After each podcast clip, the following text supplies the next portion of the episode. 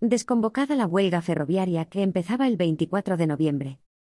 Los trenes circularán mañana con normalidad, así como durante el resto de días en los que estaban convocados los paros. El Ministerio de Transportes y Movilidad Sostenible, y los sindicatos con representación en los comités generales de empresa de Renfe, y ADIF han llegado a un acuerdo gracias al que se desconvoca la huelga prevista para el 24 y 30 de noviembre y el 1, 4 y 5 de diciembre.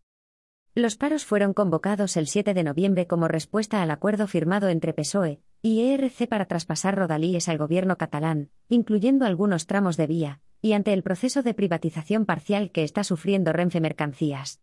En este artículo te detallamos qué es lo que ha llevado a sendos comités de empresa a convocar esta huelga. En el acuerdo firmado in extremis a última hora de la tarde, Transportes se compromete a que ambos procesos contarán con la participación de la representación legal de las personas trabajadoras en las mesas de negociación específicas que se originen para tratar ambas problemáticas. Por otro lado, el Ministerio establece un firme compromiso con el mantenimiento de las condiciones sociolaborales de la plantilla y especialmente, con la garantía de integridad del Grupo Renfe y Adif. Aunque estos paros se han desconvocado, los sindicatos aseguran que volverán a la huelga si se incumplen los compromisos adquiridos por transportes.